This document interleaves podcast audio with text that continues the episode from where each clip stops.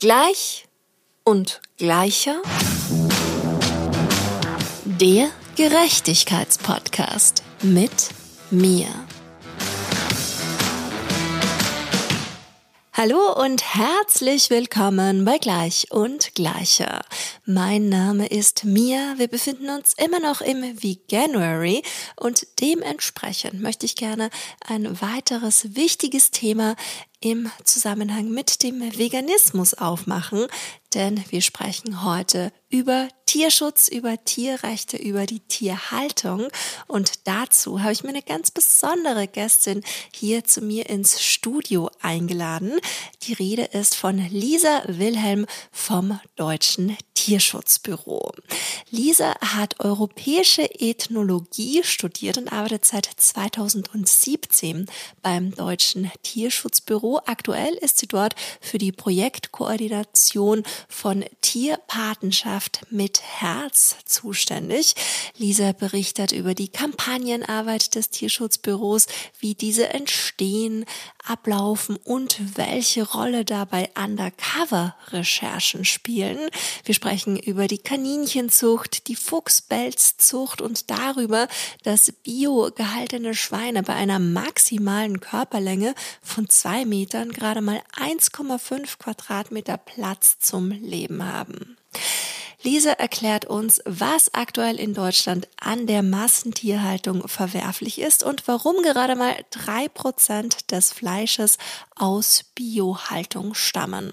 Wir sprechen über das deutsche Tierschutzgesetz, die Billigfleischmentalität der Deutschen, die Tierwohl-Labels der Fleischkonzerne und es wäre natürlich nicht gleich und gleicher, wenn es nicht auch darum ginge, wie wir eine Veränderung bewirken können und dass wir am Ende den Schlüssel zu genau dieser dringend benötigten Veränderung selbst in unseren Händen halten. Hallo und herzlich willkommen, liebe Lisa. Schön, dass du da bist. Hallo, ich freue mich auch sehr, hier zu sein. Ach, du strahlst mich an. ich habe gleich gute Laune, wenn ich dich sehe. Ach, schön. Ja, ich habe auch richtig gute Laune und ich muss sagen, es ist mir eine Ehre, dass du hier bist. Danke sehr. Das ja. ehrt mich. ich finde nämlich, das Tierschutzbüro einfach großartig. Ich finde toll, was ihr macht, wie ihr das macht. Ich verfolge euch schon seit ganz langem und unterstütze auch regelmäßig. Und ja, ich finde das einfach großartig. Aber vielleicht magst du selbst erzählen, was das Tierschutzbüro ausmacht. Mhm. Vielleicht ganz kurz vorher, weil das ja vielleicht auch nicht alle Leute wissen, auch wenn ich mir das natürlich wünschen würde, ist, dass das Tierschutzbüro ein gemeinnütziger Verein ist. Und das heißt, wir sind 100 Prozent spendenbasiert. Wir bekommen keine öffentlichen Gelder. Genau. Und unser Fokus liegt quasi auf der Massentierhaltung und Pelztierzucht, also Öffentlichkeitsarbeit zu diesen beiden Themen. Und findest du, dass diese gemeinnützige Form für euch genau die richtige ist? Also naja, ich sage mal so, es wäre natürlich, da wir uns aus Spenden finanzieren, sind wir natürlich davon abhängig, dass Leute uns mit Spenden unterstützen. Das heißt, es ist natürlich immer eine Frage, wie wir auch finanziell dastehen. Das heißt, stehen wir von den Spenden her gut da? Können wir große Kampagnen machen? Können wir Leute informieren, was in der Tierindustrie passiert? Es ist aber natürlich auch eine Möglichkeit, unabhängig zu sein, denn wenn wir öffentliche Gelder bekommen würden, würde das möglicherweise auch bedeuten, dass wir uns dem Vorwurf stellen müssten, dass wir beeinflusst werden von dem, was ja der oder die Geldgeberin dann eben ja von uns sich wünschen würde oder vielleicht das auch mit beeinflusst. Deswegen, ich glaube, das ist eine große Chance, ähm, spendenbasiert zu arbeiten, hat aber natürlich auch Risiken und bedeutet natürlich auch, dass man sich immer anstrengen muss, dass man glaubhaft ist und vertrauenswürdig. Mhm, ja. Mhm. Ich fand jetzt gerade auch so zum Jahreswechsel, zum Jahresende euren Jahresrückblick, den fand ich total super, wo man dann auch wirklich so ein super Gefühl hatte und wusste, okay, alles klar. Es passiert einfach so viel und auch was ihr gerade in dem letzten Jahr erreicht habt. Ich finde, das war auch irrsinnig beeindruckend. Wirkt es nur so auf mich oder hast du auch das Gefühl, dass das ein besonderes Jahr war? Ja, äh, danke erstmal. Ähm, das war ein total volles Jahr und ich glaube auch, wir haben natürlich in diesem Jahresrückblick versucht, die Highlights sozusagen darzustellen. Und so ein Jahr geht ja immer wahnsinnig schnell rum. Einfach, es passieren so viele Sachen, manchmal auch unvorhergesehen. Also ganz oft planen wir gar nicht immer die Sachen so sehr. Wir haben natürlich Ideen, was wir in einem Jahr gerne unterbringen wollen. Dann kommt es aber oft ja ganz anders, weil wir da einen Hinweis bekommen, dass dort ein Missstand ist oder uns Bildmaterial von Missständen in der Tierhaltung zugespielt werden, ja, auf die wir natürlich eingehen müssen. Und so entstehen dann eben peu à peu auch die Kampagnen, die wir entwickeln. Und ja, so war das dann eben auch letztes Jahr. Wir haben natürlich auch da Sachen geplant. Was wollen wir dieses Jahr machen? Und letztlich kamen dann natürlich auch die Sachen ganz anders. Wir hatten drei große Highlights letztes Jahr, würde ich sagen. Das sah man auch in diesem, in diesem Rückblick ganz gut. Es war eben diese Kampagne zur Kaninchenzucht. Das war die größte Kaninchenzuchtanlage Deutschlands, in der wir Bildmaterial zugespielt bekommen haben, wo ja Missstände in der Tierhaltung zu sehen waren. Zum einen sah man natürlich so die gängigen, sage ich jetzt mal klassischen, auch schlimmen Zustände in der Kaninchenzucht, in der ja die Kaninchen halt einfach Tag und Nacht in diesen kleinen Gitterkäfigen leben. Man muss sich das so vorstellen, das sind wirklich Käfige ohne festen Boden. Es ist dunkel in diesen Stellen. Es riecht furchtbar nach Ammoniak und Kot. Also kann man sich eigentlich so gar nicht hineinversetzen, wenn man das so noch nicht gesehen hat. Deswegen versuchen wir natürlich immer sehr anschauliches Bildmaterial dann auch ja, den Leuten ähm, mit an die Hand zu geben und zu zeigen, wie es wirklich in, in diesen Stallungen aussieht. Und das haben wir dort vorgefunden. Darüber hinaus ähm, sah man aber auch auf dem Bildmaterial, was uns zugespielt wurde, dass Kaninchen unsachgemäß notgetötet wurden. Das sind oft Tiere, die verletzt sind, vielleicht zu klein für die Zucht. Und das ja, rechtfertigt man so, dass man diese Tiere eben tötet. Das wurde dort aber nicht sachgemäß gemacht, das heißt ohne Betäubung. Das heißt, die Tiere wurden teilweise einfach auf den Boden geschlagen, ähm, ja, bis sie dann nur leicht betäubt waren und dann dort verendet sind. Oder auch mit einer Eisenstange sogar geschlagen wurden. Und das ist natürlich was, was gegen ja, die Gesetze verstößt. Es ist eine Straftat, die haben wir angezeigt. Und das hat natürlich dem Betreiber nicht gefallen. Aber wir bleiben da natürlich dran. Das Gerichtsverfahren sagen, rollt jetzt erst an und ja, wir hoffen, dass dort in diesem Jahr sich was bewegt und möglicherweise vielleicht sogar diese Anlage geschlossen werden kann. Genau. Mhm. Jetzt bin ich schon ganz schön tief rein. Ja, voll, aber ähm, ja, du hast mich total ja. gecatcht. Ich habe äh, total Gänsehaut bekommen, weil ich habe mir natürlich auch das angeschaut mit den Kaninchen mhm. und mir sind sofort auch wieder diese Bilder mhm. vor Augen gekommen und oh, krass. Ich habe mir einfach, ich habe, ich persönlich, ich habe ganz lang bei sowas nicht hinschauen können mhm. und habe, ich ernähre mich schon seit ganz, ganz langem vegan mhm. und bin würde mich selbst auch als die absolute Tierschützerin bezeichnen, hatte auch ganz lang eigene Tiere und jetzt eben nicht mehr und versuche auch meine eigene Liebe zu den Tieren, die ich jetzt nicht mehr 24 Stunden um mich herum habe, eben diesen allgemeinen Tierschutz zu kanalisieren. Also das ist ein Thema, das mir irrsinnig wichtig ist und auch immer schon war. Mhm ja, so, da könnte ich jetzt Stunden ausholen, aber darum geht es heute nicht. aber was ich sagen will, ich habe da ganz lang nicht hinschauen können, weil ich auch Angst hatte vor dem, was mich erwartet und genau vor dem, dass das dann im im Hinterkopf immer mitschwingt und irgendwie, ich kann mir auch keine unheimlichen Filme anschauen, so kann ich irgendwie nicht. Ich kriege dann sofort Albträume. Und dann habe ich aber irgendwann beschlossen, okay, ich muss da hinschauen mhm. und ich will auch, dass da mehr Leute hinschauen und ich will dahingehend aufklären. Und vielleicht, wenn Menschen da nicht hinschauen können, die, die nicht hinschauen können, dann vielleicht dazu ermutigen, hier diesen Podcast oder andere Formate zu hören, um Bewusstsein zu schaffen und dann wiederum auch gleichzeitig dafür zu sorgen, dass hier ein irrsinniger, Behand äh, dass hier ein irrsinniger Handlungsbedarf besteht und wir alle für dieses System am Ende verantwortlich sind. Ja. Egal, ob wir jetzt Kaninchen essen, ich weiß, ich war total schockiert über diese Zahl, mhm. dass Millionen Kaninchen im Jahr in Deutschland verspeist werden.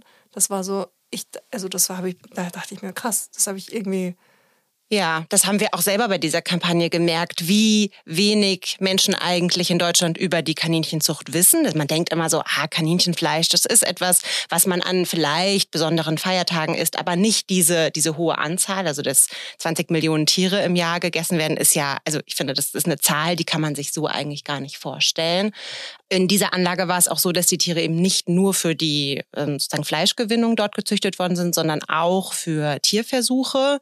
Ähm, das ist natürlich nicht der größte Teil gewesen, aber das ist natürlich auch was, was wir häufig vergessen, dass Tiere auch in Zuchtanlagen für Tierversuche dort ja ähm, auf grauenhafte Art gehalten werden, um dann eben auch ja, sinnlos zu sterben, sage ich jetzt einfach mal. Also ich glaube, das haben wir bei dieser Kampagne auch sehr, sehr stark gemerkt, wie wenig Aufmerksamkeit bisher auf den Kaninchen war. Das ist natürlich auch im Verhältnis jetzt, sage ich mal, zu Schweinen oder auch Geflügel, wo man ja sogar nur noch beim Geflügel in Tonnen rechnet und gar nicht mehr in Stückzahl an Tieren.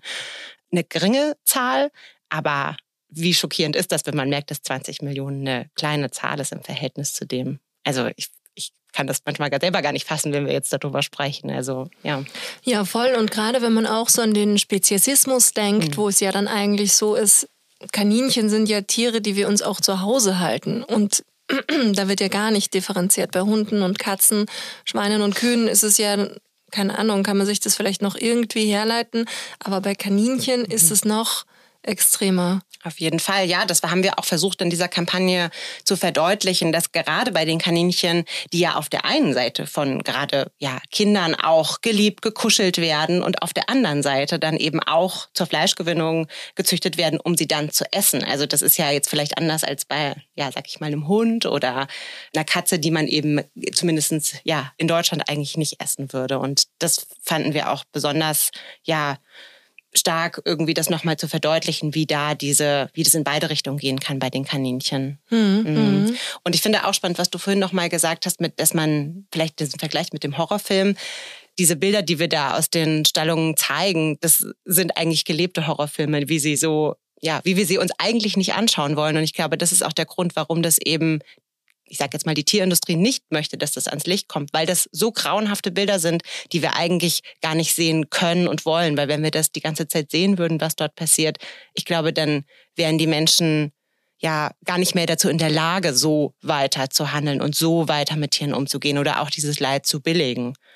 Total, total. Und ich finde es ja nach wie vor, ist es mir so unerklärlich, wie es sein kann, dass auf diesen ganzen Fleisch- oder generell tierischen Produkten, für mich ist eine vegetarische ähm, Ernährungsform genauso schlimm wie eine Fleisch-Omnivore, dass da immer glückliche Tiere abgebildet werden dürfen und den Menschen suggeriert wird, die haben irgendwie ein lebenswertes Leben, was ja überhaupt nicht der Fall ist. Es werden ja einfach nur ganz, ganz krasse Lügen erzählt, mhm. die aber der Großteil unserer Bevölkerung glauben will und dann eben entsprechend diese furchtbaren Dinge auch konsumiert werden. Absolut. Es wird ja auch wahnsinnig viel dafür getan, dass wir das eben glauben oder dass uns das suggeriert wird. Ich meine, die Tierindustrie versucht seit Jahren mit äh, horrenden Werbeetats einfach dafür zu sorgen, dass wir glauben, dass Kühe den ganzen Tag auf der Weide stehen und ihre Milch, sage ich mal in Anführungszeichen, mehr oder weniger freiwillig an uns abgeben, was ja die größte Liege des Jahrhunderts ist, sag ich mal. Und ähm, ja, es ist einfach, ja, deswegen ist es so wichtig, diese Bilder tagtäglich eigentlich ans Licht zu bringen, um den Leuten zu sagen, nein, das ist nicht so, wie ihr glaubt oder wie es euch suggeriert wird. Ich meine, ich bin auch nicht als Veganerin zur Welt gekommen und ich habe auch erst irgendwann verstanden, dass das nicht richtig ist, wie ich zuvor gelebt habe oder dass mein Konsum da einfach mit Tierleid verbunden ist. Und ich glaube, jeden Tag kriegen wir Zuschriften von Leuten, die sagen, ich wusste nicht, dass das so ist. Mir war das nicht bewusst. Und ich finde, das ist ja eigentlich, macht ja gut deutlich, ich denke immer in meiner Bubble, ah ja, natürlich wissen alle Leute, dass es irgendwie nicht mehr zeitgemäßes Fleisch zu essen und dass auch Käse und Milch mit Tierleid verbunden sind. Aber das ist eben nicht so. Und deswegen ist es genauso wichtig, dass wir ja das einfach weiterhin tun, solange bis eben alle Leute wissen, wie es tatsächlich aussieht. Das ist nicht immer ein Garant dafür, dass die Menschen sich dann dazu entscheiden, vegan zu werden. Aber ich glaube, es ist ein, erstmal ein wichtiger Schritt aufzuklären und zu zeigen, das ist die Realität. Total, total. Ja. Das erhoffe ich mir auch so sehr, so sehr. Bei mir war es auf jeden Fall wirklich sofort so und deswegen denke ich halt auch, okay, wir müssen so viele Menschen wie möglich darüber informieren, mhm. wie es eben wirklich ist. Und ja, diese, diese Horrorfilme einfach irgendwann wirklich nur noch zu fiktiven Geschichten werden lassen und nicht zu Dokumentationen, so wie es jetzt leider aussieht. Ja, absolut. Wie geht's ihr denn so eine Kampagne an? Wie wird, genau, wie, wie funktioniert das? Also in der Regel ist es so, dass wir ähm, Hinweise bekommen auf Tierleidmissstände wir machen aber auch, sage ich mal, stichprobenartige Kontrollen oder AktivistInnen tun das für uns. Das heißt, wir bekommen Bildmaterial zugespielt. Das heißt, meistens liegt ein Hinweis vor auf eine Anlage oder wir haben Bildmaterial aufgenommen, in der wir Missstände festgestellt haben. Ja, und dann versuchen wir natürlich drum herum zu bauen, wie können wir den Menschen auch vielleicht auf eine neue Art und Weise zeigen, ähm, was dort passiert relativ eins zu eins zu spiegeln, was finden wir dort vor, was passiert dort in den Anlagen, welch, um welches Tierleid geht es eigentlich auch. Und dann aber natürlich auch immer auf eine neue Art zu probieren, okay, inzwischen wissen Leute, dass es in der Massentierhaltung schlimm aussieht. Aber was ist das Besondere daran oder was für, sage ich mal in Anführungszeichen, noch schlimmere Missstände finden wir dort vor?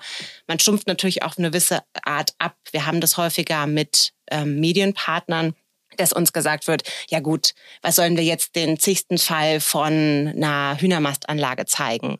Warum sollten wir diese Bilder noch zeigen? Die Leute wissen darüber. Haben wir jetzt gerade schon gesagt, okay, die Leute wissen das nicht, aber man stumpft ja auch ab über die Zeit. Das heißt, es geht auch immer darum, was Drastischeres zu finden. Und es geht uns natürlich nicht darum, aber natürlich schauen wir auch, okay, welchen neuen Aspekt können wir aufmachen? Was ist vielleicht was, was ja, die Leute noch nicht so häufig gesehen haben. Also gut, wir wissen jetzt, Fleisch ist schlecht und so weiter. Aber wie sieht es eigentlich in einem Schlachthof aus zum Beispiel?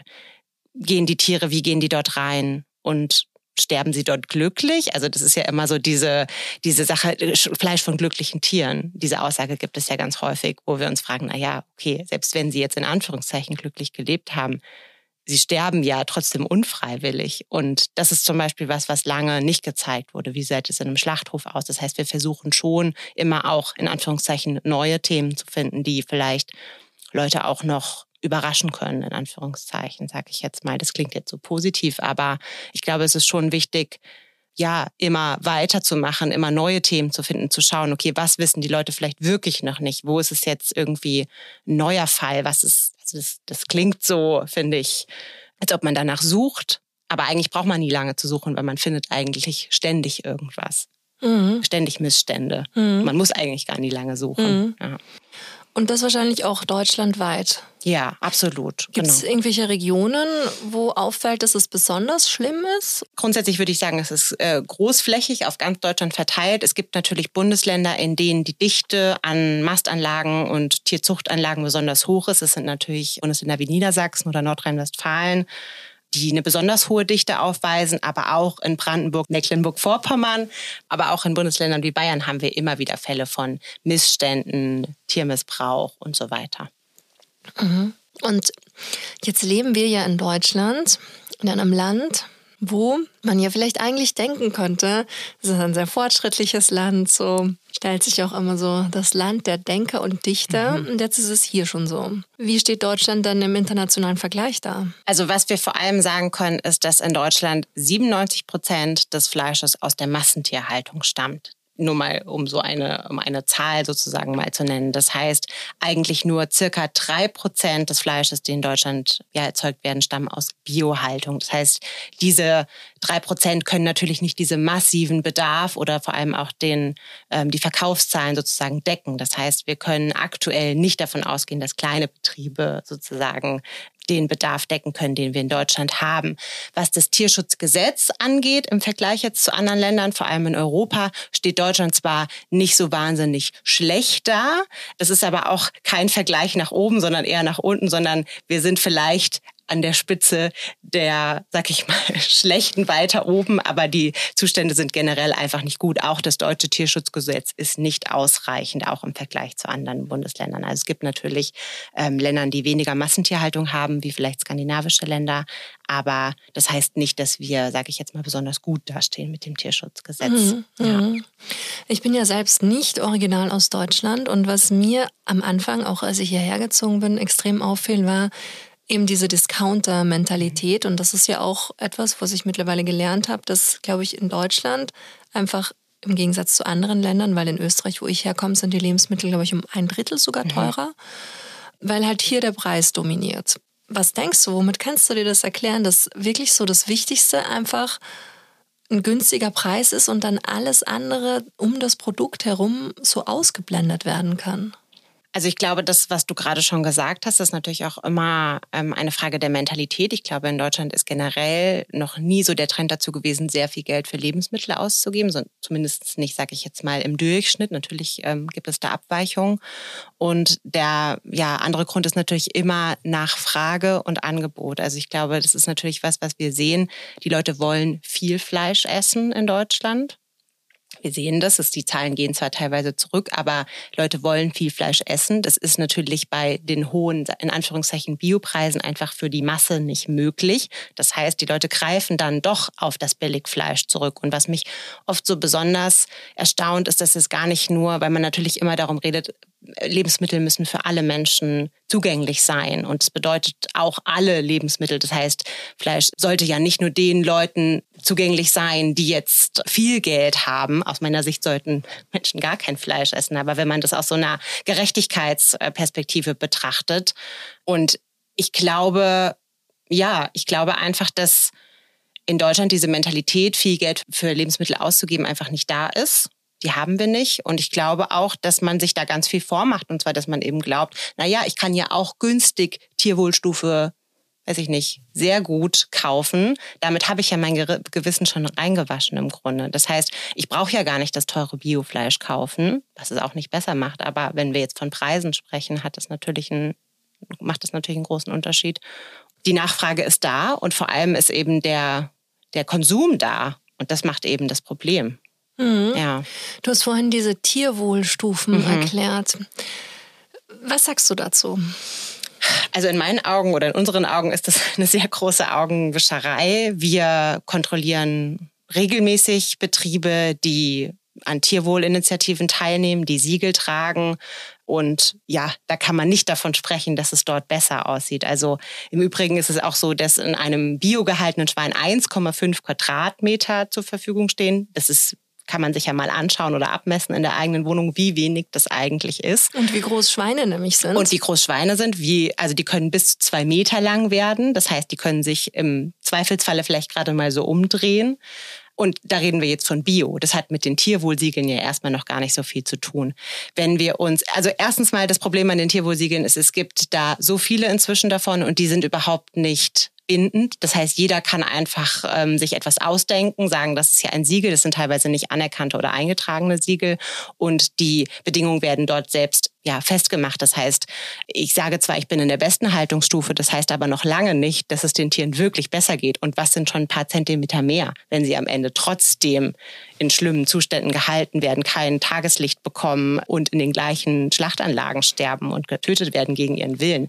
Ich frage mich immer so ein bisschen, wie kann man tatsächlich glauben, dass eine Haltungsstufe mehr wirklich so viel bringt, wenn man sich mal die Zahlen anschaut, was da dahinter steckt. Also ich glaube, ich würde dazu ermutigen, sich mal anzuschauen, was wirklich hinter diesen Siegeln steht und ja, welche Bedingungen sich wirklich verbessern. Meistens sind es wirklich nur, ja, kleinsten Kleinigkeiten. Habe ich das richtig verstanden? Ist es wirklich so, dass wenn ich jetzt eine große Fleischverkäuferin wäre, dürfte ich dann auf meine Packung einfach Tierwohl einhorden, mir ein Siegel überlegen und dann das, definieren? Theoretisch ist das möglich, ja, auf jeden Fall. Und das machen ja auch die Fleischkonzerne zum Teil so. Die machen ihre eigenen Siegel, halten sich eben nicht an, in Anführungszeichen, größere anerkannte Siegel und dürfen es trotzdem auf die Packung drucken. Das heißt, sicher kann man sich eigentlich nie sein.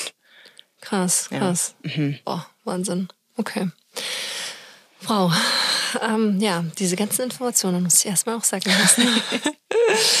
Aber was auch noch ganz wichtig ist, ist dein Part beim Tierschutzbüro. Es gibt da ein Projekt Tierpatenschaft mit Herz.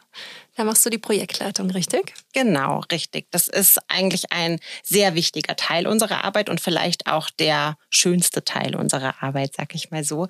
Denn ähm, immer wieder haben wir die Möglichkeit, bei unseren Recherchen in den Anlagen auch Tiere zu retten. Das hängt natürlich immer damit zusammen, ob wir Plätze für diese Tiere haben. Das heißt, wir nehmen nicht einfach Tiere willkürlich mit, wenn wir nicht wissen, wo wir sie danach hinbringen, weil natürlich wollen wir, dass es den Tieren danach besser geht. Und ich kann keinen Fuchs aus einer Pelzfarm, auch wenn ich das noch so gerne würde, in meiner Berliner Wohnung halten. Denn ja, das sind einfach nicht die Bedingungen, die ich mir für diese Tiere wünsche. Deshalb bringen wir sie auf Lebenshöfe, auch Gnadenhöfe genannt, wenn das vielleicht manchen geläufiger ist, in denen die Tiere einfach ja nach ihren natürlichen Bedürfnissen leben dürfen. Das ist ein Schutzraum für Tiere, da stellt man keine Anforderungen an sie, sie müssen nichts leisten, werden nicht ausgebeutet. Und genau, wenn wir diese Möglichkeiten haben, dann retten wir auch immer mal wieder Tiere aus der Massentierhaltung und Pelztierzucht, bringen sie auf diese Höfe und genau, übergeben sie sozusagen in ein besseres Leben. Ich sage eigentlich immer, dass ich würde sagen, dann fängt eigentlich deren Leben wirklich erst an, weil die Tiere meistens, ja, wenn wir jetzt von Pelzfüchsen zum Beispiel sprechen, vorher ja eigentlich aus der Hölle kommen und dann überhaupt das erste Mal Boden unter ihren Pfoten spüren, frische Luft atmen können, ja, artgerechtes Futter bekommen. Also das hat eigentlich nicht so wahnsinnig viel mit einem tatsächlichen Leben zu tun, wo die Tiere ja vorher herkommen. Genau. Ja. Ich wusste ganz, bei Füchsen, weil du sie gerade erwähnt hast, ja. ich wusste gar nicht, dass man die auch domestiziert halten kann. Naja, so halb domestiziert wahrscheinlich eher. Also das sind natürlich dann auch große Gehege, die möglichst nah an das kommen, wie die Tiere eigentlich in der Natur leben würden. Ganz freilassen kann man sie nicht, dazu sind sie einfach nicht ja, geboren, das haben sie nie gelernt. Sie würden das wahrscheinlich nicht überleben in der Natur. Das heißt, man ja, tastet sich nur daran an, sozusagen, wie die Tiere bestmöglich leben können. Sozusagen. Mhm, mhm. Gibt es auch Lebenshöfe, die so Fuchsgehege dann haben? Ja, auf jeden Fall. Wir haben auch eine gerettete Pelzfüchse in Walle, die auf einem unserer befreundeten Lebenshöfe lebt, die wir aus einer polnischen Pelzfarm gerettet haben. Und genau, das ist natürlich immer was Besonderes auch für Menschen, die dort zum ersten Mal hinkommen und dann mal so einen Silberfuchs in Live sehen. Mhm, mhm. mhm. Cool. Und bei den Lebenshöfen, da arbeitet ihr generell mit allen zusammen oder habt ihr da auch so ausgewählte Partnerschaften? Wie funktioniert das? Es gibt ja eine sehr große Anzahl an Lebenshöfen und Gnadenhöfen in Deutschland und wir arbeiten mit ausgewählten Höfen zusammen, die wir schon sehr lange kennen, wo wir wissen, dass die Tiere dort so gehalten werden, wie wir uns das ja vorstellen oder wo wir einfach äh, die gleichen Vorstellungen davon haben. Genau. Und aktuell sind es zwei Lebenshilfe, mit denen wir zusammenarbeiten. Das kann sich aber auch sozusagen immer weiter ausweiten. Und wir haben schon aber auch den Wunsch, zukünftig einen eigenen Lebenshof zu betreiben vom Tierschutzbüro, weil wir natürlich den Wunsch haben, mehr Tiere zu retten, weil die aktuellen Lebenshilfen natürlich schon auch ihre Plätze vergeben haben und ja, meistens dann nur ein Platz frei wird, wenn ein Tier verstirbt. Das heißt, ja, ist natürlich immer traurig, bedeutet aber dann auch, dass man wieder ein weiteres Tier retten kann. Das heißt auch, dass wir immer nur eine geringe Anzahl von Tieren auch retten können. Das ist natürlich auch häufiger eine Frage, der wir uns stellen müssen. Warum sind das jetzt zum Beispiel nur zwei Füchse, die ihr rettet bei einer Anzahl von ja, 500 Füchsen, die zum Beispiel in so einer Anlage sind. Das liegt dann eben einfach daran, dass ja nur zwei Plätze zur Verfügung stehen und das nicht verantwortungsvoll wäre, mehr Tiere mitzunehmen, wenn wir nicht wissen, wo die hinkommen. Und wie ist es, wenn ich mir das dazu vorstelle? Ihr Ihr dringt in so eine Anlage ein, in dem da eingebrochen wird? Das ist der häufigste Vorwurf, den wir uns stellen müssen, auch in den Medien, der natürlich sehr gerne von der Tierindustrie so dargestellt wird. Da muss ich ganz klar entschieden sagen, dass es keine Einbrüche sind. Es gibt so ein bisschen einen kleinen Kodex unter den Tierrechtsorganisationen, dass man eigentlich nichts aufbricht und nichts kaputt macht, sondern man geht in Anführungszeichen durch offene Türen. Ähm, rein rechtlich wäre das ein Hausfriedensbruch, was schon einen Unterschied macht, ob es ein Einbruch ist aber natürlich nicht mit der Zustimmung des Betreibenden sozusagen, weil die natürlich nicht wollen, dass wir dort filmen oder Tiere retten. Genau. Aber ja, wir betreten die Anlage und dokumentieren dann, gegebenenfalls nehmen wir Tiere mit und gehen dann wieder und hinterlassen im besten Fall alles eigentlich so, wie es war, weil wir natürlich nicht wollen, dass auffällt, dass wir dort waren, ja, mit der Möglichkeit nochmal zu kommen, aber auch ja, es geht nicht darum, etwas zu zerstören oder jetzt in dem Moment direkt dort die Tiere zu verschrecken, sondern es geht natürlich darum, das Tierleid zu dokumentieren, das an die Öffentlichkeit zu bringen und keine Selbstjustiz zu betreiben. Mhm. Und wird auch mit sowas wie Undercover-Recherche gearbeitet? Genau, das ist einer unserer, sag ich mal, größten oder bedeutendsten Handwerkszeuge, sag ich jetzt mal. Undercover-Recherchen sind eben wichtig, einfach um dieses, diese Bilder tatsächlich zu dokumentieren. Wir haben gemerkt, dass ja, Erzählungen einfach nicht ausreichen. Es braucht Bildmaterial, um den Menschen diese Emotionen auch zu übermitteln. Es ist natürlich auch für uns immer wahnsinnig emotional, in den Anlagen zu sein, aber auch die Emotionen, die man eben transportieren kann, wenn man die Tiere tatsächlich in ihren ja, schrecklichen Lebensbedingungen eigentlich dort auch sehen kann. Ja. Und wie lange arbeitest du jetzt schon fürs Tierschutzbüro? Ich arbeite seit 2017 beim Tierschutzbüro. Genau, ich habe mich nach meinem Studium der europäischen Ethnologie beworben und habe dann dort angefangen und ja, bin seither da. Cool. Und was würdest du sagen, was hat die Arbeit beim Tierschutzbüro seitdem in dir bewirkt? Ich glaube, ich bin noch aktivistischer geworden, als ich das vorher war. Ich habe mich ja auf theoretischer Ebene ganz viel mit dem Mensch-Tier-Verhältnis in meinem Studium beschäftigt, war aber auch schon vegan, war ein bisschen aktivistisch ähm, im Bereich Tierrecht und habe natürlich dann noch viel, viel stärker gemerkt, wie sehr mein Herz dafür brennt, als ich in den Anlagen war, als ich gesehen habe, wie die Tiere wirklich vor Ort leben und was man auch bewirken kann. Also wenn man natürlich eine Zuschrift bekommt von jemandem, der sagt, ich habe mein Leben lang Fleisch gegessen und plötzlich ähm, habe ich durch eure Bilder damit aufgehört und ich lebe jetzt sogar vegan, dann ist das natürlich was, was mich total motiviert und wo ich sage, okay, jetzt will ich noch mehr. Das ist ein kleiner Schritt, den wir geschafft haben. Jetzt erst recht. Also das ist natürlich was, was sehr, sehr motivierend ist. Und deswegen macht es mich natürlich auch oft auch sehr traurig, aber gleichzeitig sehe ich natürlich auch, was man bewirken kann. Cool. Ja, also du wirkst auf jeden Fall auch auf mich so wie eine sehr, sehr strahlende und positive Person. Und das ist ja auch so schön. Und ich glaube, nur aus so einer eigenen positiven Kraft heraus kann man überhaupt auch diese Stärke erstmal besitzen, eben dahin zu schauen, da aktiv zu werden und dementsprechend dann auch so viel Gutes zu bewirken. Absolut, genau. Ich glaube, auch die Tiere selbst sind natürlich die, die einen tagtäglich dazu motivieren. Und wir haben ja gerade über das Projekt Tierpartnerschaft mit Herz gesprochen, der, ja, in dem wir Tiere retten und auf Lebenshilfe bringen. Und das ist natürlich der größte Motivationsfaktor, eben zu sehen, wie Tiere, die ja früher so gelebt haben, in schlimmen Zuständen, dann plötzlich aufblühen, wieder Lebensmut bekommen, den Menschen sogar auch vertrauen können, von denen sie eigentlich nur Schlechtes erlebt haben. Und diese Tierrettung sind natürlich auch immer symbolisch, weil wir natürlich mit unseren Aktionen versuchen, gegen die Tierindustrie zu arbeiten, gegen Tierleid ähm, etwas zu bewirken oder für die Tiere etwas zu bewirken. Und symbolisch gesehen sind natürlich diese Rettungen auch immer ja aufs ganze, das große Ganze zu übertragen, indem wir natürlich irgendwann hoffen, dass es solche Tierfabriken gar nicht mehr gibt und dass Tiere gar nicht mehr für die Tierindustrie leiden müssen. Mhm. Mhm. Und bei dem ähm, Projekt Tierpartnerschaft mit Herz, das ist dann quasi wirklich nur diese Schnitt, nur unter Anführungszeichen, die Schnittstelle zwischen den Lebenshöfen und den geretteten Tieren. Genau, es wird quasi eine Welt geschaffen, in der wir zeigen, wie unser Leben mit Tieren eigentlich aussehen könnte zumindest in einer Welt, in der wir uns gerade noch in so einem Transformationsprozess vielleicht befinden, in dem wir die Tiere ja auch noch haben, die es in der Tierindustrie gibt. Die sind ja, die verschwinden ja nicht einfach nur, weil wir plötzlich damit aufhören. Das heißt, ein Lösungsansatz, wie wir vielleicht einen kleinen Ausweg daraus finden können, zumindest wie wir mit den Tieren umgehen könnten. Natürlich können wir nicht sagen, okay, wir machen jetzt aus einer Mastanlage plötzlich einen Lebenshof dazu, fehlen uns natürlich auch die Flächen und so weiter. Aber eben im Kleinen zu zeigen, wie ist es möglich, wie sind Tierrettungen möglich, was können wir tun, tun. Und natürlich hilft es uns auch zur Aufklärungsarbeit, denn Menschen können Patenschaften für diese Tiere übernehmen, können die Höfe besuchen, können dort dann auch die Tiere live erleben. Es ist kein Streichelzoo, das ist mir wichtig zu sagen, es ist natürlich ein Schutzort. Das heißt, wenn die Tiere keinen Kontakt wünschen, dann müssen sie das auch nicht.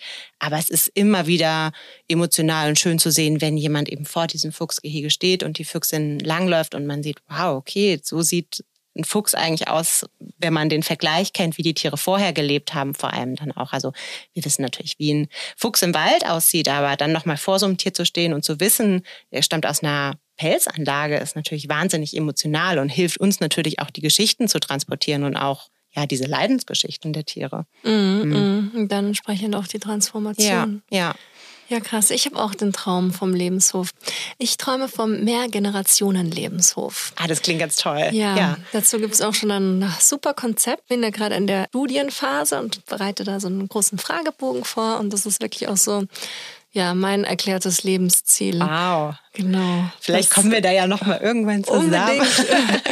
Unbedingt. Ich habe hier auch so einen Medien-Background und ja. genau das habe ich mir auch gedacht, dass es so super wichtig ist, genau auch das eben zu dokumentieren und das eben festzuhalten und auf der einen Seite das Symbolische zu schaffen und auf der anderen Seite aber auch eben ja. Awareness, Awareness, Awareness, Awareness. Total spannend. Ja, finde ich ja. sehr gut. Ich habe auch eine Kollegin, die sehr, sehr von einem veganen Altersheim spricht, ähm, Mehrgenerationenleben mit Tieren und auf dem Lebenshof. Also Voll. könnt ihr euch verknüpfen. Ja, unbedingt, unbedingt. Ich finde ja auch, ich teile die Idee mit allen, weil ich finde, es kann nicht genug davon geben. Und ja. es sollen am besten ja so viele Menschen wie wir eben wollen, die sich dafür begeistern können, dabei sein und ja, das eben einfach auch nochmal zu leben und da den nächsten Schritt zu gehen. Das ist ja mein erklärtes Ziel. Jetzt würde mich noch so ein bisschen interessieren, der Blick hinter die Kulissen. Wie mhm. würdest du so den Team Spirit im Tierschutzbüro beschreiben? Also wir sind ein sehr kleines Team. Wir sind ja um die zehn Personen, die beim Tierschutzbüro festarbeiten. Und wir sind ein sehr junges Team. Wir sind, glaube ich, alle hoch motiviert. Auch wenn wir natürlich immer mal wieder kleine Rückschläge ähm, einstecken müssen, sind wir jeden Tag super motiviert, etwas für die Tiere zu erreichen, auch wenn es nur kleine Schritte äh, sind. Und ich glaube, das merkt man auch immer wieder so in unserer Arbeit, dass wir uns gegenseitig ermutigen, wenn man mal einen schlechten Tag hat, weil man schlimme Bilder sichten musste, wenn man sich eine Woche ja Undercover-Material aus einem Schlachthof anschaut, da geht es einem schon auch mal schlecht. Und da ist es umso wichtiger, wichtiger, dass wir uns gegenseitig stützen und vielleicht auch sagen, hey, das haben wir geschafft, komm, mach weiter und so. Das macht total viel und ich glaube, wir sind alle sehr, sehr motiviert und engagiert und brennen für dieses Thema. Und ich glaube, nur so schafft man das auch, diese ja, schlimmen Bilder wegzustecken und auch den Gegenwind, den man so bekommt. Also es ist natürlich auch, dass die Tierindustrie sich nicht freut über unsere Arbeit und sehr gerne möchte, dass ähm, wir damit aufhören. Aber ja, das werden wir natürlich nicht tun. Und deswegen ist es wichtig, sich gegenseitig zu supporten, zu empowern. Und ja, genau, ich glaube, so arbeiten wir hauptsächlich remote, aber wir treffen uns auch immer mal wieder, um uns zu sehen und zu stärken und gute Laune zu machen, weil auch die gute Laune ist eben wichtig bei dieser Arbeit. Wenn wir die ganze Zeit nur traurig wären, dann hätten wir nicht genug Power für die Tiere. Ja, ja, voll, voll. Das ist gut.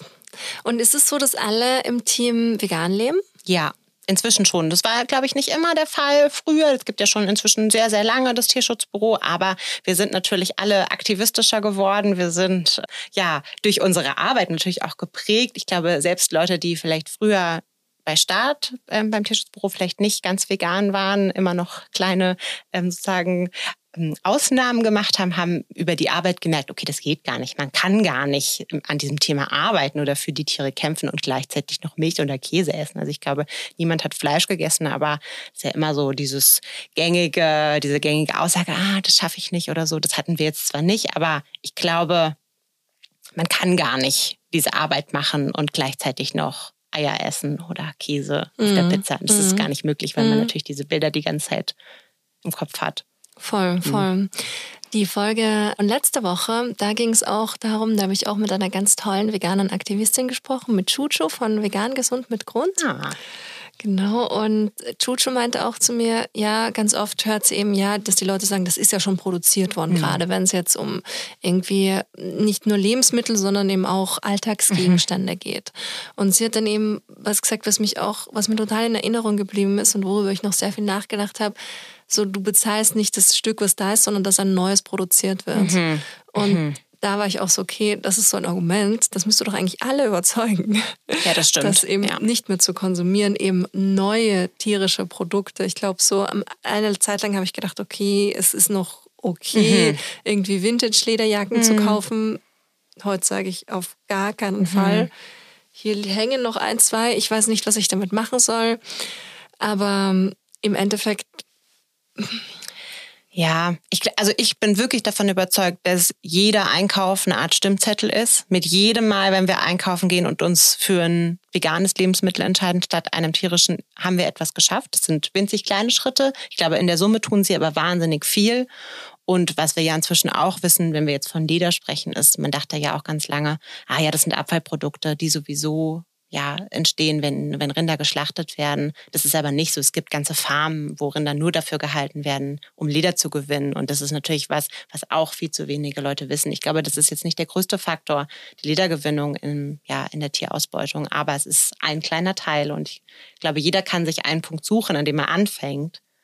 Ja, vor allen Dingen, ich bin letztens auch mal so durch die Stadt gegangen und das war irgendwie abends und dann streifte mein Blick an den abgeschlossenen Autos vorbei und ich habe einfach mal so begonnen, darüber nachzudenken oder auch mal abzuzählen, wie viele Autos Lederausstattung mhm. haben. Ja.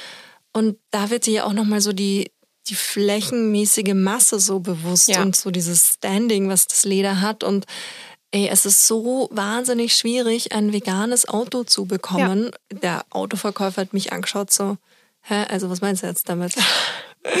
ja, also über Leder kann man vielleicht noch reden, aber mh, hm, ohne Lederlenkrad ist auch schon schwierig. Und das ist nicht vorgesehen, dass du irgendwie ein gut ausgestattetes Auto möchtest, was auf tierische Produkte verzichtet. Ja die Nachfrage ist noch nicht so oft gestellt worden. Deswegen Leider da draußen, wir müssen ja. uns dafür einsetzen. Voll, fangt einfach an mit einer kleinen Sache. Ich glaube, man darf sich nicht stressen lassen, wenn man erst neu im veganen Business ist, dass man das jetzt zu 100 Prozent konsequent in allen Lebensbereichen schaffen muss sofort. Aber ich glaube, wenn man erstmal angefangen hat, fällt es halt auch immer leichter. Man lernt immer mehr dazu und irgendwann ist man dann wahrscheinlich auch beim Auto angekommen, an dem man dann darauf Wert legt, dass auch das 100 Prozent vegan sein soll. Genau, mhm. genau. Und das ist, finde ich, auch so das Schöne, dass du da reinwachst. Weil, wie du schon richtig sagst, du bist auch nicht vegan auf die Welt gekommen. Ja. Ich habe das irrsinnige Glück, dass ich zwei vegane Kinder zur Welt ziehen wow. darf. Mhm.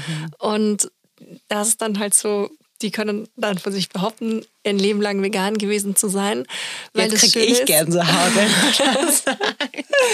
ja, weil ich habe den Großen, den hast du noch nicht kennengelernt, der wird jetzt sechs und der ist wirklich auch wow. so, der kennt die Argumente. Mhm. Auch schon als der drei Jahre alt war, hat er gesagt, ich bin Veganer und ich rette damit die Welt. Wow. Und so aus vollem und ganzem Herzen.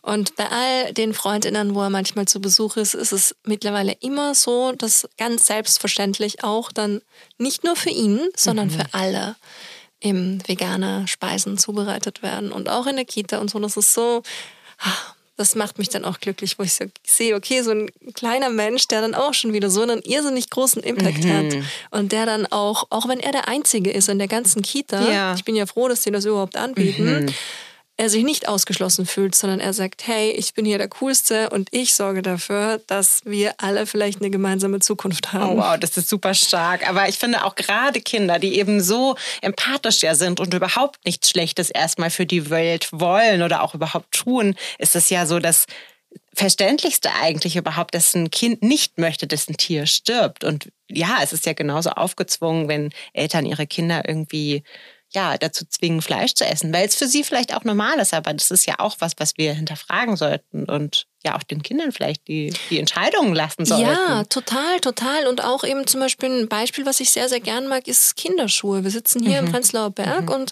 ganz viele von diesen, wo ich früher dachte, die hätten so die besten Schuhe, Läden, haben ausschließlich Lederschuhe, gerade ja. so für den Winter. Das wird ja auch als Qualitätsprodukt immer wieder ja, so angepriesen. Ja, ne? total, mhm. total. Und dann hat mich der nur immer gefragt, Mama, warum gehen wir nicht mehr in den Schuhladen? Und dann habe mhm. ich ihm das erklärt, was, was das ist.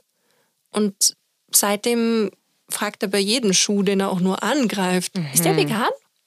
Manchmal würde ich mir wünschen, dass man das so machen könnte wie bei den Kindern, dass sie so ein wahnsinnig großes Verständnis dafür haben, wenn man sagt, dass das für die Tiere nicht gut ist, dass man dann sagen würde, okay, dann mache ich es halt nicht. Ja, mehr. oder einfach mal erklären, schau mal, ja. das ist die Haut, das ist hier deine Haut mhm. und die ist mhm. total empfindlich mhm. und die hast du und das ist das größte Organ an deinem Körper und das ist die Haut von einem Tier. Ja. Ja, absurd. Wenn du es nochmal so sagst, ist es eigentlich noch viel absurder, ne? wenn man sich das mal bewusst macht, was ja, das eigentlich Ja, und bedeutet. Kindern kann also das ist ja mir total wichtig, dass ja. ich das meinen Kindern so erkläre. Mhm. Und ich würde mir eben wünschen, dass ja, das so richtig, wie es ist, auch generell kommuniziert wird. Und was mhm. ich zum Beispiel auch total arg fand, das war erst vor kurzem, hörte ich Radiowerbung und da war dann tatsächlich jemand aus der Piep Piep Piep Akademie mhm. eines Milchproduktes. Mhm. Milchproduktherstellers, wo dann sich ÄrztInnen mhm. dazu geäußert haben, wie unglaublich wichtig und gesundheitsfördernd doch äh, der Verzehr von Milchprodukten ist. Und ich dachte mir so, das kann jetzt nicht sein. Ja, da gibt es ja so viele Mythen, die sich da so rumtreiben, wo man glaubt, äh, den Menschen noch zu ja etwas sagen zu müssen, wo man das unbedingt braucht oder warum man Milch hier braucht, warum das da gut ist. Und ich glaube, das ist sowas von veraltet und nicht mehr aktuell und wird natürlich durch die Tierindustrie gestützt, weil die natürlich auch nicht wollen, dass wir glauben, dass Milch nicht mehr gebraucht wird, sondern dass wir uns wohl sehr gut auch unser Kalzium durch pflanzliche Milchsorten holen können und so weiter. Ist jetzt nur ein Beispiel, aber ja, ich glaube einfach, da gibt es so viele Mythen und wir könnten das vegane Bullshit-Bingo in Anführungszeichen gut weiterführen mit solchen Sachen, die ja Leuten so in den Kopf spuken und davon abhalten, darüber nachzudenken, was es für Alternativen gibt. Voll. Und vor allen Dingen, was mir auch immer so wichtig ist, zu erklären oder zu erzählen von meiner Perspektive aus und klar zu machen, dass das halt eben nicht mit Verzicht verbunden ist ja. und dass das Spaß macht und vor allen Dingen, dass da Menschen auf dich warten, die einfach eine richtig coole Community bilden. Und das ist halt irgendwie auch so dieses Schöne, dass du was Gutes tust, dass du der Umwelt was Gutes tust, dass du, dass du die Tiere schützt. Und das ist auch ein Punkt, auf den ich gerne mit dir zum Sprechen kommen möchte. Dieses den Tieren eine Stimme geben. Mhm. Das ist ja auch so ganz essentiell beim Tierschutzbüro, richtig? Absolut, genau. Wo, woher ja. kommt das? Naja, die Tiere können eben nicht für sich selbst sprechen. Wir haben jetzt darüber gesprochen, dass das Leid hinter verborgenen Türen passiert und dass es eben nicht gesehen wird. Deswegen, wir wissen darüber, wir haben gar keine, wenn man das einmal gesehen hat, hat man eigentlich gar keine andere Wahl mehr, als dafür zu kämpfen, dass das aufhört. Und ich glaube, es ist deshalb so wichtig, weil wir uns eben einsetzen müssen für Lebewesen, die schwächer sind als wir. Vielleicht nicht schwächer, aber die keine Stimme haben, um in unserer Sprache zu sagen, wie es ihnen geht. Kühe sind so gutmütig, dass sie das, die schlimmsten Qualen über sich ergehen lassen und sich nicht mal gegen den Landwirt, die Landwirtin richten und es einfach über sich ergehen lassen. Fische können vielleicht gar keine Geräusche machen, die wir mit unserem Ohren hören können. Und ich glaube, wenn man weiß über dieses Leid, hat man doch eigentlich gar keine andere Wahl, wenn man ein empathischer Mensch ist, sich dafür einzusetzen. Und ja, das größte Leid entsteht eben in der Massentierhaltung und Pelztierzucht und deswegen setzen wir uns eben in diesen Bereichen dafür ein. Natürlich passieren auch Missstände in Anführungszeichen Haustieren, aber ich glaube, in den Bereichen, in denen Haustieren gehalten werden. Aber ich glaube, das ist ja genau das Problem, was wir auch machen, dieses, diese Labels, die wir aufmachen. Haustiere, in Anführungszeichen Nutztiere, in Anführungszeichen. Damit geben wir einen Stempel ab, dass es in Ordnung ist, zum Beispiel Kühe, die als Nutztiere angesehen werden, auszubeuten. Und ich glaube, ja, das macht mich schon wieder auch emotional, wenn ich darüber nachdenke, was für eine Ungerechtigkeit dort eben herrscht. Und wir wollen gegen diese Ungerechtigkeit vorgehen und deswegen versuchen wir durch unsere Arbeit Tieren eine Stimme zu geben, um sie sichtbar zu machen. Weil ich glaube, das Schlimmste, was passieren kann, wenn man Ungerechtigkeiten ja unter den Teppich kehrt und sie eben nicht sichtbar macht, weil dann funktionieren dieses System eben, dann funktioniert es, dass wir Tiere ausbeuten können, wenn man sie nicht hört. Und wir versuchen ihnen eben ja für Gehör zu verschaffen. Was würdest du sagen, um noch einmal mehr Bewusstsein zu schaffen? Was ist deiner Meinung nach verwerflich an der aktuellen Massentierhaltung? Das größte Problem an der Massentierhaltung ist, dass wir Tiere als eine Art Ware ansehen, dass wir uns ja sie sozusagen objektivieren, anstatt dahinter ein Lebewesen zu sehen, ein Individuum. Jedes einzelne Tier in der Massentierhaltung hat einen eigenen Charakter, hat einen eigenen Willen, einen Lebenswillen vor allem auch und sich darüber hinwegzusetzen, zu sagen, das ist in Anführungszeichen ein Nutztier, deswegen haben wir die Macht darüber und dürfen es ausbeuten und am Ende sogar töten, finde ich, also das ist ein Unding, wenn man sich das, wenn man das alleine ausspricht und hört, kann ich mir kaum vorstellen, dass jemand sagen kann, ach so, nee, das finde ich aber eigentlich, finde ich eigentlich zu rechtfertigen. Ich glaube, äh, das Problem ist, dass gerade die Nutztiere in Anführungszeichen eben ja, objektiviert werden und nicht dahinter das Individuum gesehen wird. Und das macht es eben so einfach leider. Die Masse ist, das Tier verschwindet in der Masse.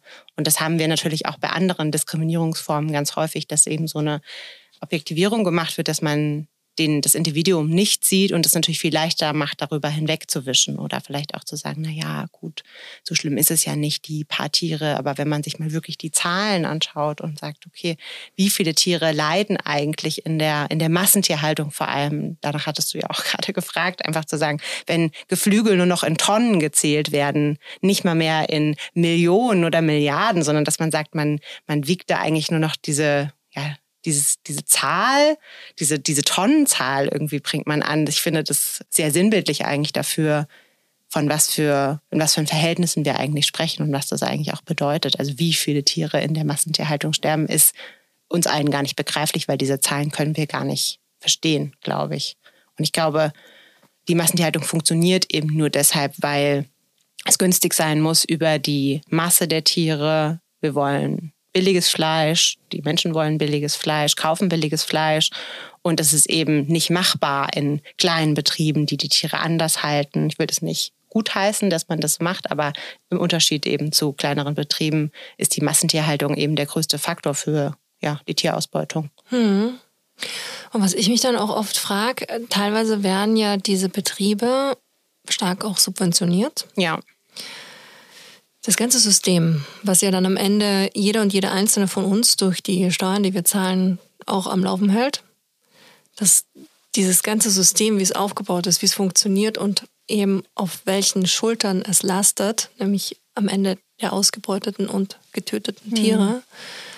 Wie das überhaupt existieren kann. Und mm, ja, das ist so eine Frage. Wahrscheinlich werden wir zwar sie auch nicht beantworten ja. können, aber es ist eine Frage, über die ich nicht aufhören kann, mhm. nachzudenken, weil ich will einfach, dass das aufhört. Ja, absolut. Also ich, ich kann nur einen, einen Faktor dafür vielleicht benennen, ist, dass das Problem ist, dass wir auch gar nicht in der Lage dazu sind oder die, sag ich mal, die Regierung nicht dazu in der Lage ist, die zuständigen Behörden dazu in der Lage sind, die Betriebe zu kontrollieren, dass man einfach gar keinen Überblick mehr darüber hat, was eigentlich wirklich in den Stallungen passiert. Und es werden teilweise Subventionen bezahlt für Tierwohl, in Anführungszeichen, Maßnahmen. Das heißt, es wird zum Beispiel eine Prämie bezahlt, dass ähm, Schweinemester den Ferkeln nicht mehr die Ringelschwänze kürzen, kopieren, weil sie sich sie sonst abbeißen aufgrund der Enge und Verhaltensstörungen, die sie eben durch diese Haltung entwickeln. Und es werden Prämien bezahlt dafür, dass es nicht gemacht wird.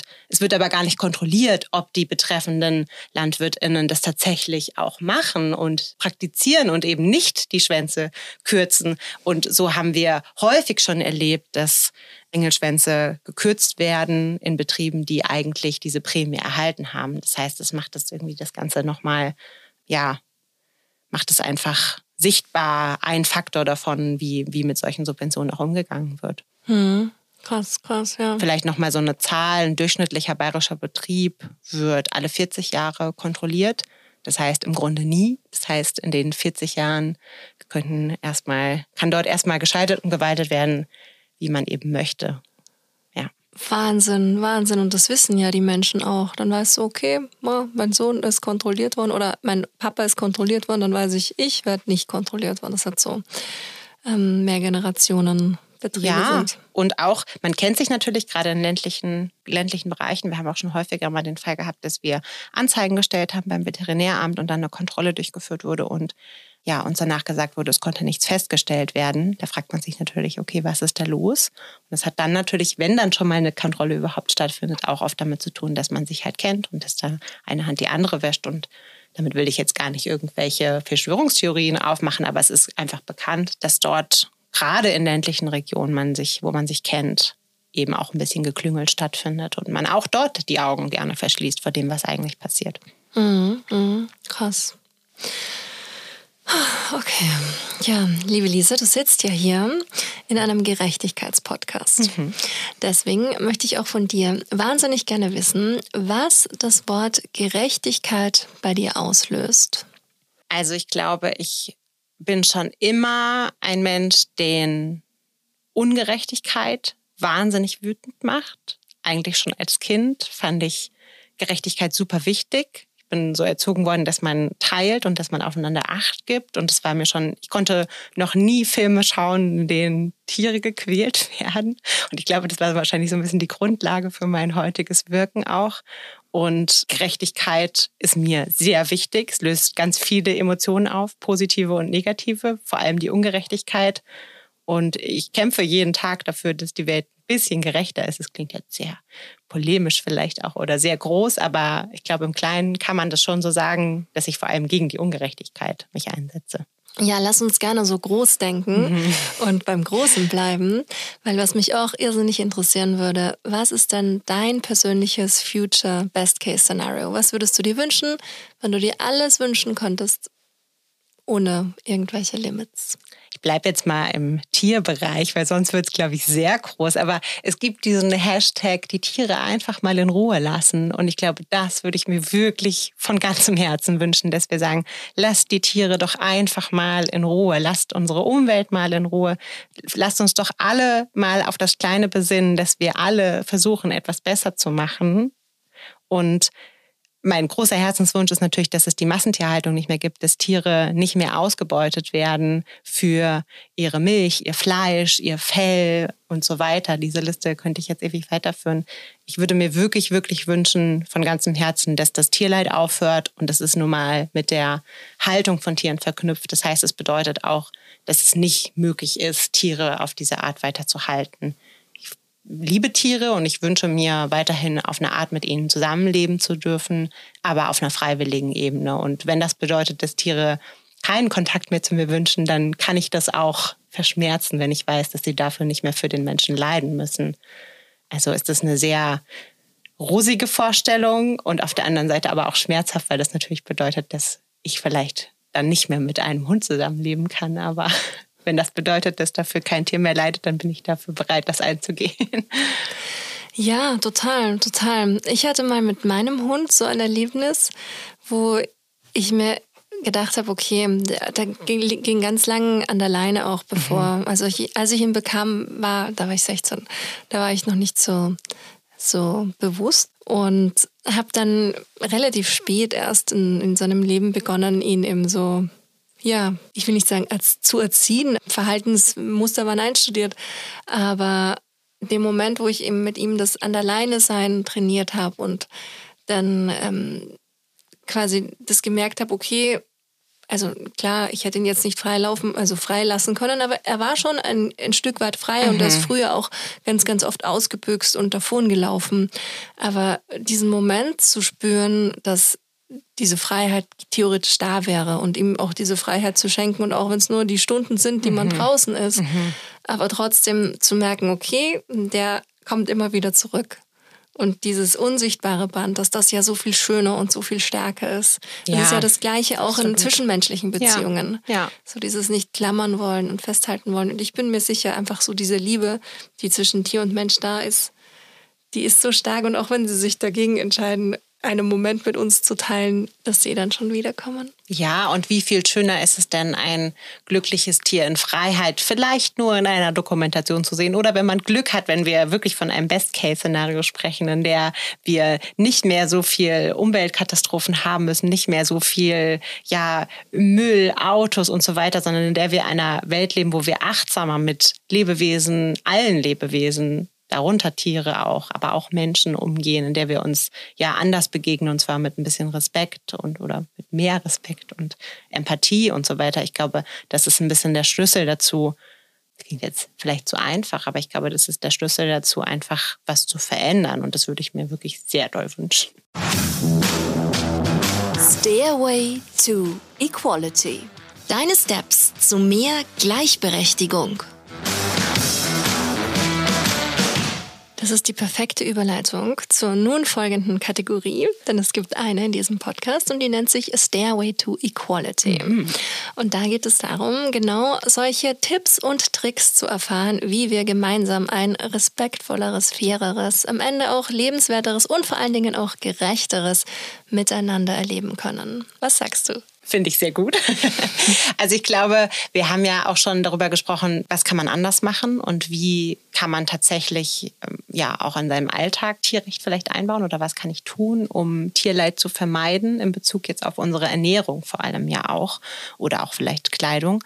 Genau. Und ich denke, das, was ich vorhin auch schon mal gesagt habe, dass wir bei jedem Einkauf entscheiden können und einen Unterschied machen können. Und ich glaube, kleine Schritte sind ganz viel und machen ganz viel aus. Jeden Tag sich, wir befinden uns im Veganuary, eine Entscheidung zu machen. Ich probiere mal eine andere Milch als Kuhmilch in meinem Kaffee aus. Ich gehe mal in ein veganes Restaurant und lasse mich davon überzeugen, dass es nicht alles nach Pappe schmeckt, sondern auch sehr, sehr lecker sein kann. Ich glaube, offen zu sein, sich Fragen zu stellen, auch kritisch zu sein, sich zu fragen, wieso gibt eine Kuh eigentlich Milch?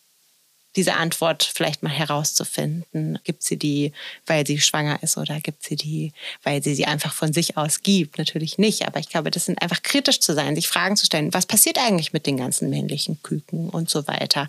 Gehen die Tiere freiwillig in den Schlachthof? Da könnte ich jetzt ewig weiterreden. Aber ich glaube, kritisch zu sein und vielleicht Antworten darauf zu finden, ich glaube, bringt einen natürlich schon auch auf jeden Fall zu einem Ziel. Und wenn man das nicht möchte und nur über die Kulinarik gehen will, dann gibt es, glaube ich, ganz, ganz viele tolle Seiten, die einem tolle Tipps geben, wie man ja Sachen ersetzen kann, umstellen kann und so weiter. Das Ge Internet ist voll davon. Ja, absolut. Ach schön. Eine voll wichtige Frage habe ich noch. Und zwar, wie können wir, die Hörerinnen da draußen, euch am besten unterstützen? Also es gibt verschiedene Möglichkeiten und ich glaube, jede Person sollte das nach seinen Möglichkeiten tun. Eine Möglichkeit ist, die uns sehr freut, ist einfach auf unsere Seite zu gehen, www.tierschutzbüro.de und sich dort mal durch die Beiträge zu klicken. Dort gibt es sehr viele Artikel zu unterschiedlichen Themen, in denen wir ja versuchen eben aufzuklären. Das ist jetzt, sage ich mal, die barrierefreiste Möglichkeit. Und die andere ist natürlich auch, wie schon gesagt, wir sind ein spendenfinanzierter Verein. Wir arbeiten durch Spenden. Wir können unsere Arbeit nur machen, wenn wir durch Spenden finanziert werden. Das heißt, man kann uns mit einer kleinen Spende eine Freude machen. Man kann uns natürlich aber auch mit einer Förderschaft oder Mitgliedschaft unterstützen. Oder eben auch, wenn man das ein bisschen in Anführungszeichen persönlicher haben möchte und vielleicht auch tiergebunden eine Patenschaft übernehmen. Kann man die Tiere besuchen und mal erleben, wie es auf so einem Lebenshof ist. Und ich glaube, das ist so was, was natürlich auch für Kinder sehr schön ist, was man auch mit den Eltern gut machen kann. Also ich denke, es ist für alle was dabei. Was wir auch noch haben, wir reden immer viel von den schlechten Sachen und ähm, was man nicht machen sollte. Wir haben eine Seite, die nennt sich 24 Vegan. Das ist so ein kleines Einstiegsprogramm, in dem wir auch eigene Rezepte haben und Tipps geben für den veganen Einstieg, um so ein bisschen auch eine Lösung zu haben und nicht immer nur von den schlechten Sachen zu reden, sondern um ja vielleicht auch sich ein paar hilfreiche Infos holen zu können. Genau, das ist natürlich auch noch eine Möglichkeit. Voll gut. Wow, das hört sich richtig gut an. Es wird natürlich alles auch in den Shownotes verlinkt, dass ihr das ganz gut und einfach finden könnt. Und ja, es bleibt mir nichts anderes zu sagen als vielen, vielen herzlichen Dank. Es war mir ein inneres Blumenpflücken, mich mit dir zu unterhalten. Sehr gerne. Und das kann ich auch nur zurückgeben. Gleichfalls, es war sehr, sehr schön mit dir. Cool. Dankeschön. Vielen herzlichen Dank fürs Zuhören. Das war Gleich und Gleicher. Der Gerechtigkeitspodcast mit mir. Damit ihr auch in Zukunft keine Folge mehr verpasst, abonniert den Podcast und folgt mir auf Instagram.